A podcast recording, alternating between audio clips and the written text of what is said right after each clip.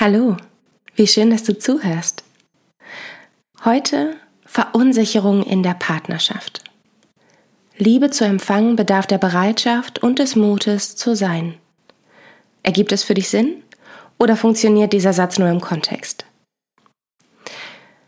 Ich beginne zunächst mit einer kurzen Einleitung. Dann folgt ein fiktiver Dialog, bevor ich auf die drei Aspekte eingehe, die helfen können, die Verunsicherung zu überwinden. Hier wird es dann etwas ausführlicher. Es geht um Selbstliebe, Autonomie und Selbstvertrauen. Ich werde kleine Impulse geben, die dir helfen können, dich zu verstehen und die dir vielleicht eine gewisse Sicherheit geben können.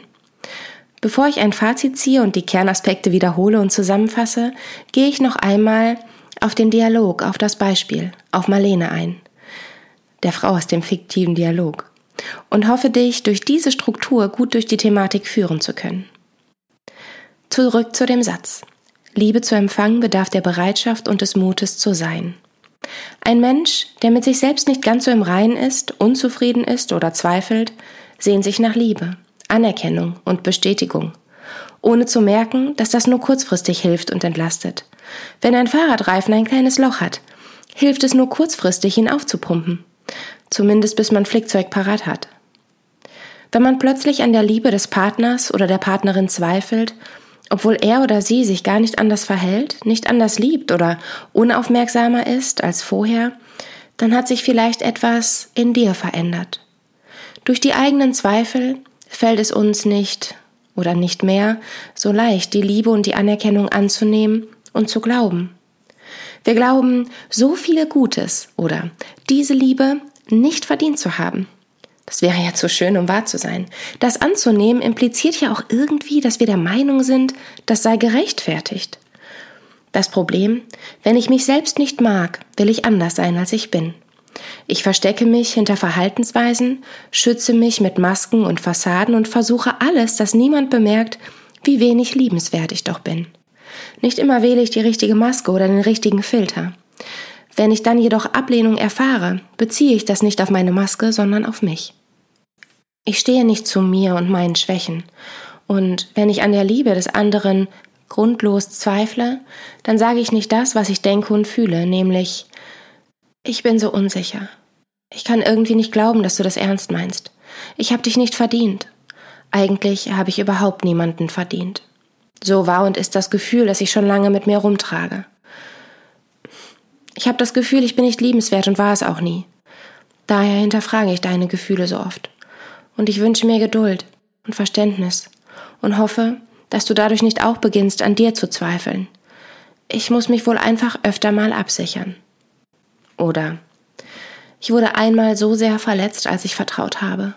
Und nun fällt es mir so schwer, nochmal zu vertrauen. Ich habe Angst. Angst, wenn ich dir glaube, dass ich dann auch wieder enttäuscht werden kann. Es ist paradox, und auch wenn du es bist, den ich frage, ob das stimmt, so hast du ja recht wenig damit zu tun. Stattdessen machen wir dem anderen einen Vorwurf, denn so klein, so schwach und bedürftig wollen wir uns nicht zeigen. Dann könnte er uns ja verletzen oder sie. Es gegen uns verwenden. Wir müssen uns schützen und das tun wir mal durch Vorwürfe oder durch kritisches Hinterfragen oder auch durch Zurückweisung. Dann sind wir aber eben nicht echt. Dann haben wir eine schützende Fassade, einen schützenden Filter und stoßen auf Ablehnung. Statt diese Ablehnung jedoch mit unserem Schutz in Verbindung zu bringen, fühlen wir uns abgelehnt, haben das Gefühl, dass unsere Selbstzweifel dafür sorgen, abgelehnt zu werden. Ich habe Angst, mich zu zeigen, ich habe Sorge, zu mir zu stehen. Ich weiß, dass ich Fehler habe. Wenn ich diese jedoch zeige, könnten andere ja glauben, ich würde meine Fehler nicht sehen und mich dann kritisieren. Ich kritisiere mich lieber selbst. Das tut nicht so weh. Und nach außen zeige ich nur, was erwünscht ist. Ich verstelle mich, passe mich an, bin nicht mehr authentisch, werde unzufrieden, frustriert. Komplimente oder positive Gefühle mir gegenüber kann ich nicht glauben, denn ich selbst bin ja nicht mal in der Lage, mich anzunehmen, geschweige denn zu lieben. Oder aber ich kann sie nicht annehmen, weil ich sie dann ja auch wieder verlieren könnte. Oder auch, weil ich dann zugeben müsste, dass ich es verdient habe, dass mir das gefällt. Liebe zu empfangen bedarf der Bereitschaft und des Mutes zu sein. Verunsicherung in der Beziehung kann durch viele Gründe und in verschiedenen Phasen auftreten. Erstens Selbstzweifel, die schon lange vor dieser Beziehung bestanden. Zweitens Mangel an Selbstliebe. Drittens Betrug des Partners oder der Partnerin, aber auch der Betrug in einer vorherigen Beziehung durch den Partner oder der Partnerin. Viertens Veränderungen im Außen, die Geburt eines Kindes, eine gemeinsame Wohnung, ein neuer Job, Schicksalsschläge. Fünftens. Innere Veränderung.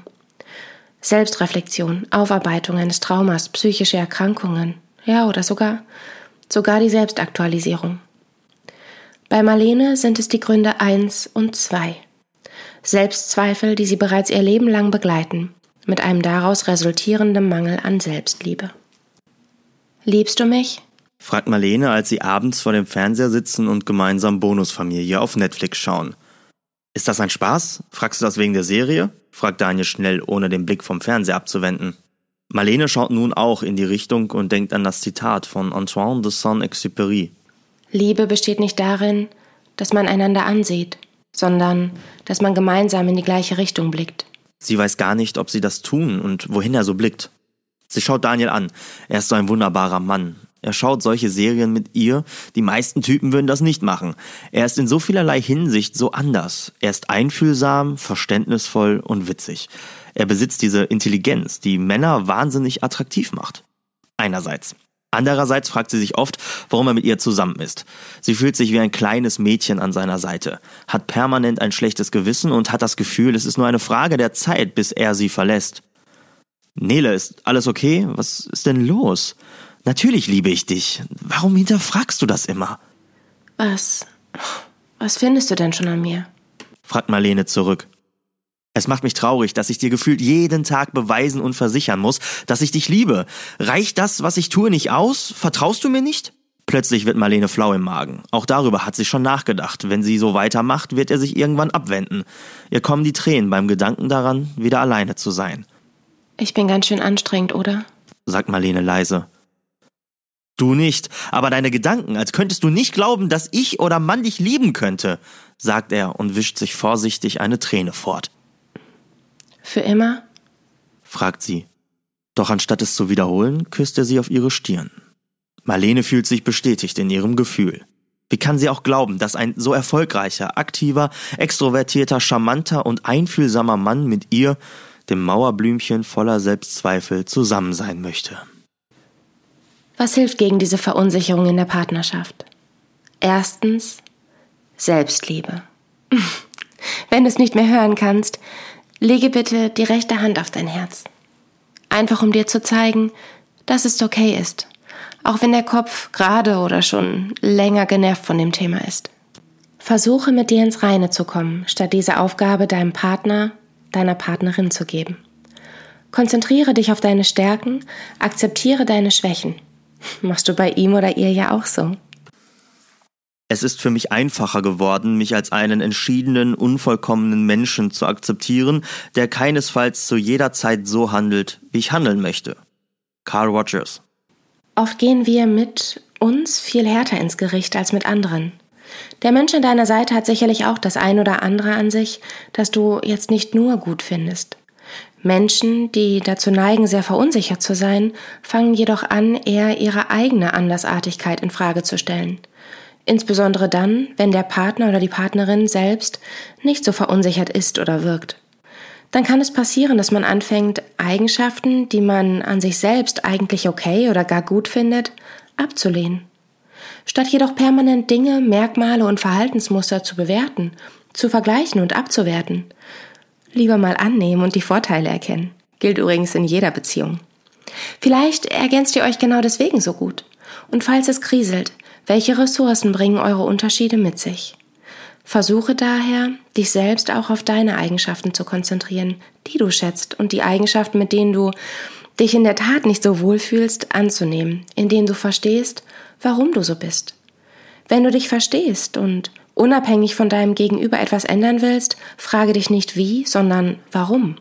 Und frage dich vielleicht, ob du diese Eigenschaft oder dieses Verhalten auch dann ablehnen würdest, wenn er oder sie es gut findet oder es selbst hat. Unabhängig davon hast du sicherlich schon einmal den Satz gehört, dass du dich selbst lieben musst, bevor es ein anderer tut. Das ist Quatsch.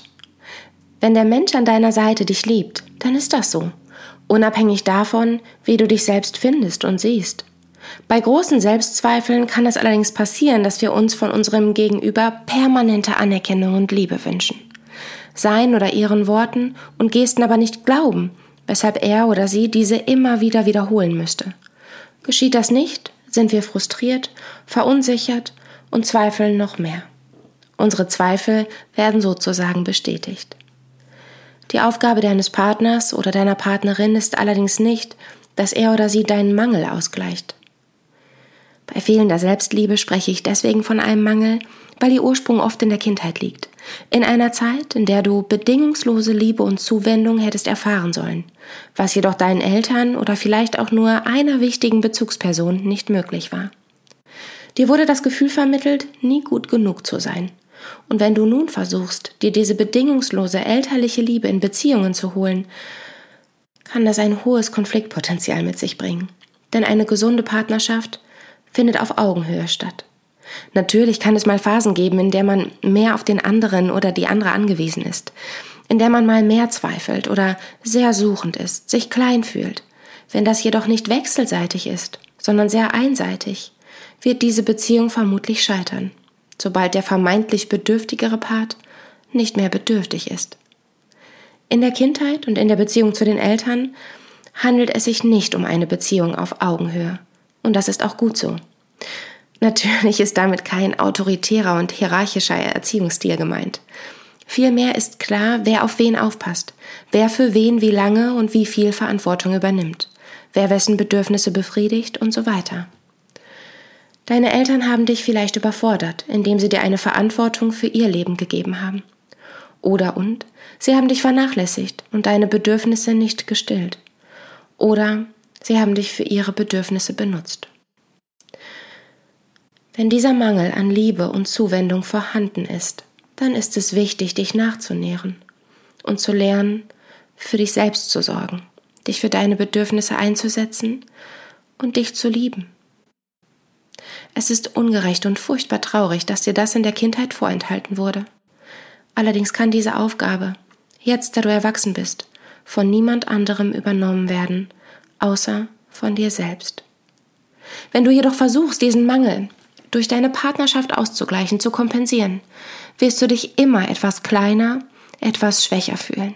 Und deine Verunsicherung wird eher größer als kleiner, weil du zu deinem Partner oder deiner Partnerin in einem Maße aufschaust, wie du es zu deinen Eltern getan hättest, gar hast oder sogar tust. Das perfide? Ein Kind, dessen Bedürfnisse nicht gestillt wurden, hat auch eher gelernt, keine Bedürfnisse mehr zu haben. Oder und ist absolut ratlos, wie das gehen soll. Immerhin hat es ja gelernt, dass es, wenn überhaupt, nur dann Liebe erfährt, sobald es angepasst ist und die Bedürfnisse der Eltern, der anderen stillt. Höre dir gerne meinen Podcast zur Selbstliebe an, denn damit sprenge ich eigentlich jetzt schon hier den Rahmen. Zweitens, bleib unabhängig. Verunsicherung in einer Beziehung resultiert oft aus einer inneren Not zu gefallen um jeden Preis oder aus Angst vor Verlust. Diese Art von Abhängigkeit ist nicht freiwillig. Um denen entgegenzuwirken, ist es hilfreich, auch mal hier und da etwas nur für dich zu tun, um ein Gefühl dafür zu bekommen, was du tust, weil du es willst und was du tust, weil du glaubst, es tun zu müssen. Verfolge auch eigene Ziele. Mach Dinge für dich, mit Freunden oder alleine.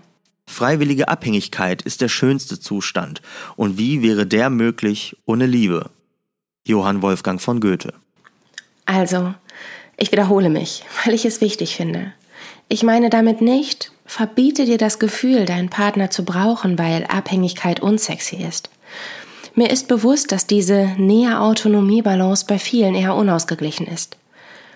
In einer Beziehung bedarf es einer gewissen Nähe, einer gewissen Abhängigkeit. Dadurch entsteht Verbindlichkeit. Nicht nur der Generation beziehungsunfähig fällt es schwer, damit eine gesunde Balance in ihrer Partnerschaft zu finden. Dieses Spannungsfeld zwischen Nähe und Autonomie wird schon früh in der Kindheit geprägt. Manche tendieren zu mehr Nähe, andere zu mehr Autonomie. Das ist okay, solange beides nichts ist, was Angst erzeugt. Angst vor Nähe, weil man sich hierfür verletzlich zeigen müsste. Angst vor Autonomie, weil man dann ja auf sich selbst gestellt ist. Angst vor Ablehnung, Enttäuschung und Verletzung durch zu viel Nähe oder aber durch zu viel Autonomie. Nähe erfordert durchaus, sich ein Stück weit anpassen zu können, sich zu zeigen, sich hinzugeben, Verbindlichkeit zuzulassen und zu lieben. Autonomie hingegen erfordert, sich für sich selbst und seine Bedürfnisse einzusetzen, auch mal Ablehnung in Kauf zu nehmen, zu sein. Je nachdem, wie wir schon früh geprägt wurden und wie sicher oder unsicher unsere Beziehung zu unseren Eltern war, wie sie gelebt haben und was sie uns vorgelebt haben, welche Erfahrungen wir gemacht haben, wurde auch unser Spannungsfeld geprägt. Die Mutter, die sich dem Mann untergeordnet hat, könnte etwas Abschreckendes ausgelöst haben.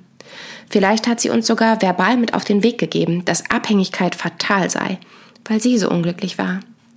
Das Baby, das schreien gelassen wurde, das Kind, das nicht getröstet, sondern abgelehnt wurde, hat gelernt, sich anzupassen, nicht aufzufallen, sehnt sich als Erwachsene oder als Erwachsener nach besonders viel Nähe, passt sich an oder umgekehrt nach Autonomie, denn er oder sie hat Angst, nochmal so Abhängigkeit, so abhängig zu sein. Abhängigkeit bedeutet dann so viel wie ausgeliefert sein. Ich könnte noch unzählige Beispiele aufführen, sowohl aus der Theorie als auch aus meiner persönlichen Erfahrung oder meiner Arbeit. Vielleicht hast du dich schon jetzt wiedererkannt, vielleicht nicht. Wenn jedoch diese Themen etwas mit dir machen, kann es ein Hinweis auf ein Ungleichgewicht sein, und es kann sich lohnen, dieses zu reflektieren. In diesem Beitrag allerdings geht es explizit um die Angst vor Unabhängigkeit, die zu Verunsicherung in der Partnerschaft führt. Angst davor, etwas für dich zu tun, weil dein Gegenüber dann ja nicht mehr von dir profitiert. Wenn ich also sage, bleib unabhängig, meine ich damit, dass es hilfreich ist, auch mal hier und da etwas nur für dich zu tun. Freunde treffen, ein Buch lesen, eigene Interessen verfolgen und auch eigene Ziele unabhängig vom Partner oder der Partnerin setzen und dich einfach mal spüren. Drittens. Selbstvertrauen. Versuche dir vor Augen zu führen, dass egal was passiert, du in der Lage bist, für dich selbst zu sorgen. Wenn du offen für dich, deine Erfahrungen und den damit verbundenen Konsequenzen bist, kannst du bewusst abwägen und deinem Gefühl trauen. Verschließt du dich dir selbst gegenüber, gibst du das Vertrauen anderen. Du bist ausgeliefert, verlierst den Bezug zu dir selbst und wirst frustriert. Fängst an zu zweifeln. Er, der Mensch, entdeckt, welcher Teil seines Lebens von dem gelenkt wird, was er meint, dass er sein soll, und nicht von dem, was er ist. Carl Rogers. Erinnere dich daran, dass es auch ein Leben vor der Beziehung gab, das du gemeistert hast. Je nach Dauer der Beziehung und je nach eigener Lebensphase kann es passieren, und hier sind wir gar nicht so weit von dem Autonomie-Nähe-Spannungsfeld entfernt, dass wir das Gefühl haben, ohne unseren Partner wären wir nicht lebensfähig. Nicht im Sinne von, wir sterben, wenn wir verlassen werden, eher im Sinne von, wie soll ich das Leben denn alleine schaffen? Aber auch der Glaube, alleine keinen Wert mehr zu haben, alleine überfordert mit dem Leben zu sein, alleine nicht mehr zurechtzukommen, kann eine irrationale Unsicherheit auslösen und die wiederum nimmt dann ihren Lauf. Es entstehen Worst-Case-Szenarios, die noch mehr Verunsicherung auslösen und genau davon ablenken, was du kannst, ganz alleine. Eine Trennung fühlt sich manchmal auch so an wie die Aussage des Arztes, dass man die Krücken nicht mehr brauche. Die Krücken, auf die wir uns die letzten sechs bis acht Wochen nach dem Unfall verlassen haben. Der Arzt sagt, wir können den Fuß wieder belasten. Wir selbst glauben aber noch nicht so recht daran. Ja, wir konnten auch vorher gehen. Aber jetzt ist es ungewohnt. Wir vertrauen noch nicht so recht. Wir wünschen uns die Sicherheit der Krücken wieder, fühlen uns unsicher. Wir wünschen uns die Beziehung zurück. Je länger wir in einer Partnerschaft von den Fähigkeiten und auch der Liebe des anderen profitiert haben, desto schwieriger der Gedanke, auch ohne ihn oder sie klarzukommen. Insbesondere langjährige Beziehungen mit klassischer Rollenverteilung oder auch, unabhängig von der Dauer, Beziehungen, die in jungen Jahren begonnen haben, aus dem Elternhaus in die erste gemeinsame Wohnung, können große Ängste auslösen. Die schlechte Nachricht? Es gibt keinen Weg an der Trauer, der Verzweiflung und dem Schmerz vorbei. Wenn ihr euch trennt, wirst du dich einsam und verlassen fühlen. Du wirst traurig sein, zweifeln. Und wenn es soweit ist, dann darfst du dich in den Schlaf ein, Dann darfst du dich ausheulen. Dann darfst du dich in deinem, in deinem Leid suhlen oder dich deinem Leid hingeben. Vielleicht schläfst du dann mit dem Fernseher ein. Vielleicht gar nicht. Vielleicht fängst du wieder an, im Bett zu lesen. Vielleicht installierst du Tinder. Vielleicht lässt du vernachlässigte Freundschaften wieder aufleben. Vielleicht gehst du endlich wirklich mal mit deinen Kollegen oder Kolleginnen einen trinken. Und vielleicht verkriechst du dich einfach mit Keksen und Chips in dein Bett und nimmst zu oder erschreckend viel ab. Und jetzt back on track. Ich gehe davon aus, dass du in einer Beziehung bist. Zumindest geht es hier ja nicht darum, wie komme ich über eine Trennung hinweg, sondern was kann ich tun, um meine Unsicherheit innerhalb meiner Partnerschaft zu überwinden. Versuche dir vor Augen zu führen, dass egal was passiert, du in der Lage bist, für dich selbst zu sorgen. Zurück zu Marlene. Ihr Leben lang versucht sie genug zu sein, und leider hat sie gelernt und erfahren, dass sie das nicht schaffen wird, nicht durch ihr Sein, geprägt von Glaubenssätzen, Aufforderungen, Werten und Normen, die nicht aus ihr heraus entstanden sind, sondern die ihr gesagt wurden, vielleicht sogar in Kombination mit Drohungen. Wenn du jetzt nicht sofort aufhörst zu weinen, dann setzt's was. Ich dreh gleich durch, so schwer ist das doch nicht, was stimmt bloß nicht mit dir? Warum bist du eigentlich immer so ruhig und schüchtern, so findest du nie Freunde? Du solltest dich was schämen. Das macht man einfach nicht. Jetzt sei still, ich will nichts mehr davon hören. Sätze, die vermutlich niemandem sonderlich fremd klingen. Sätze, die in der Form oder in einer anderen Form vermutlich viele schon einmal gehört haben. Sätze, die dazu führen, dass man sein Sein, seine Persönlichkeit, seine Bedürfnisse und seine Gefühle zunächst hinterfragt und dann zu dem Schluss kommt, dass es besser wäre, man hätte diese Merkmale, Eigenschaften, Gefühle und Wünsche nicht. Man möchte anders sein, dazugehören, Anerkennung bekommen, geliebt werden. Also versuchen wir uns zu verändern, denken ganz genau nach, welche Gedanken man wie aussprechen könnte, ohne anderen zu missfallen. Und vermutlich finden wir nicht immer einen passenden Filter, eine passende Maske, so dass wir manchmal auch das Gegenteil von dem aussprechen, was wir meinen, fühlen und denken. Wir sind verunsichert, stehen ständig unter Strom und wenn uns doch mal ein Fehler unterläuft, wir doch mal den falschen Filter verwendet haben oder uns jemand kritisiert, brechen wir förmlich zusammen. Ich bin, ich bin immer noch falsch, wo ich mich so bemühe, wo ich mich so anstrenge, alles gut und richtig zu machen. Ein Fazit. Verunsicherung in der Partnerschaft ist weit verbreitet und in einem gesunden und wechselseitigen Maße kein Problem. Manchmal haben beide sogar das Gefühl, einen besseren Fang gemacht zu haben. Problematisch kann es allerdings werden, wenn einer immer den Part des Zweiflers bzw. eine immer den Part der Zweiflerin hat. Wenn ich aufgrund meiner Selbstzweifel an den Gefühlen des Partners zweifle, kann er oder sie mir nie wirklich genug geben. Es besteht also fortwährend eine Unzufriedenheit. Außerdem kann es den oder die Partnerin auf Dauer stark belasten und sogar eigene Zweifel auslösen. Ist meine Art zu lieben unzureichend? Tue ich wirklich so wenig? Was kann ich denn tun? Je nach Beziehung kann es helfen, offen über diese Thematik zu sprechen, denn oft ist das Problem eben nicht, dass Menschen, die an sich zweifeln, nicht wissen, was sie wollen. Im Gegenteil, sie haben nur verlernt, auf ihre eigene Stimme zu hören, denn da sind so viele Stimmen. Sie trauen sich nicht mehr, sich selbst die Erlaubnis zu geben. Eigentlich haben wir ein gutes Gespür für Dinge, die sich gut und richtig anfühlen und Dinge, die sich eben nicht so gut und falsch anfühlen. Eigentlich wissen wir aufgrund eigener Erfahrungen sehr wohl, welche Entscheidungen wir treffen sollten und welche nicht. Eigentlich haben wir auch ausreichend Wissen über Konsequenzen, über die Erwartungen und Wünsche von außen. Carl Rogers schreibt, in dem Maße, wie der Mensch seiner ganzen eigenen Erfahrungen gegenüber offen ist, hat er Zugang zu allen vorhandenen Daten, die in der Situation enthalten sind. Nach diesen kann er sein Verhalten richten. Dieses komplexe Abwägen und Ausbalancieren ermöglicht es ihm, die Handlungslinie zu entdecken, die der Befriedigung aller seiner langfristigen und seiner unmittelbaren Bedürfnisse in der gegebenen Situation am nächsten kommt. Ja. Solange der Mensch offen ist. Zweifelst du an dir selbst und lehnst du dich ab, bist du nicht offen, sondern verschlossen. Dieser Auszug soll verdeutlichen, bestärken und zur Reflexion anregen. Ein Mangel an Selbstvertrauen geht oft mit einem Mangel an Selbstliebe und einem unfreiwilligen Abhängigkeitsgefühl Hand in Hand. Selbstliebe und Selbstvertrauen sind lebenslange Prozesse. Immer wieder gilt es, sich zu reflektieren, sich selbst anzunehmen und zu aktualisieren. Erfahrungen zu machen, um neue oder gleiche Erkenntnisse zu generieren, denen man vertrauen kann und darf. Das Spannungsfeld der Autonomie und Nähe muss zunächst auch erst einmal reflektiert werden. Wozu auch immer du tendierst, ist eigentlich egal. Erlaube dir, dich zu verstehen, auch wenn es weh tut. Und versuche zu reflektieren, wonach du dich aus welchem Grund sehnst. Sehnst du dich nach Verbindlichkeit, weil du irrationale Angst vor dem Alleinsein hast? Und ist diese Angst gar so groß, dass du sogar bereit wärst, mit irgendwem eine Verbindung einzugehen? ja, ich habe es nicht vergessen. Das hier ist das Fazit. Und weißt du, was besonders schön daran ist? Merkst du, wie wenig deine Verunsicherung mit den tatsächlichen Gefühlen deines Partners oder deiner Partnerin zu tun hat? Verrückt, oder? Ja, ja.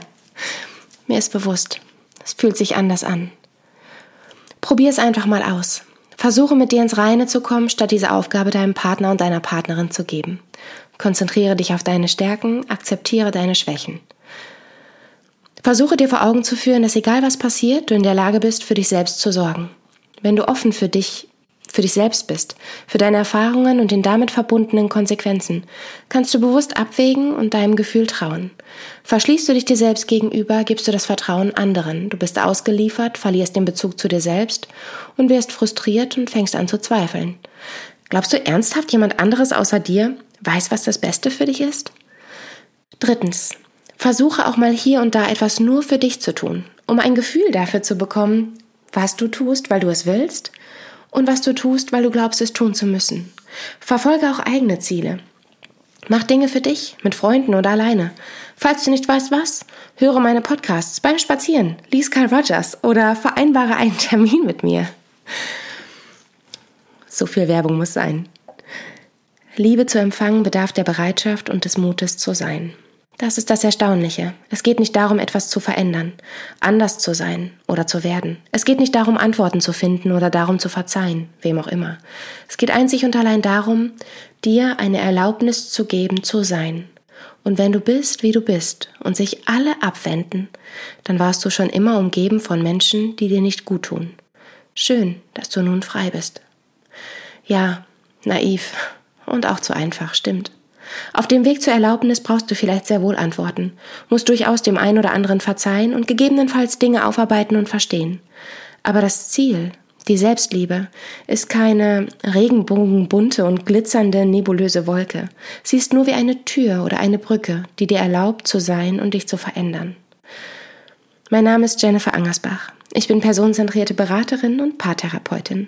Das Skript zu diesem Podcast findest du auf meiner Seite www.jennifer-angersbach.de unter Beiträge, Tipps und Impulse und der Überschrift Selbstvertrauen in der Partnerschaft. In dieser Folge wurde ich wieder von Nico Schmidt unterstützt. Er hat die Rolle des Daniels, des Erzählers, Goethes und Rogers übernommen. Wie wandelbar er doch ist. Ich hoffe, diese kleine Abwechslung gefällt dir.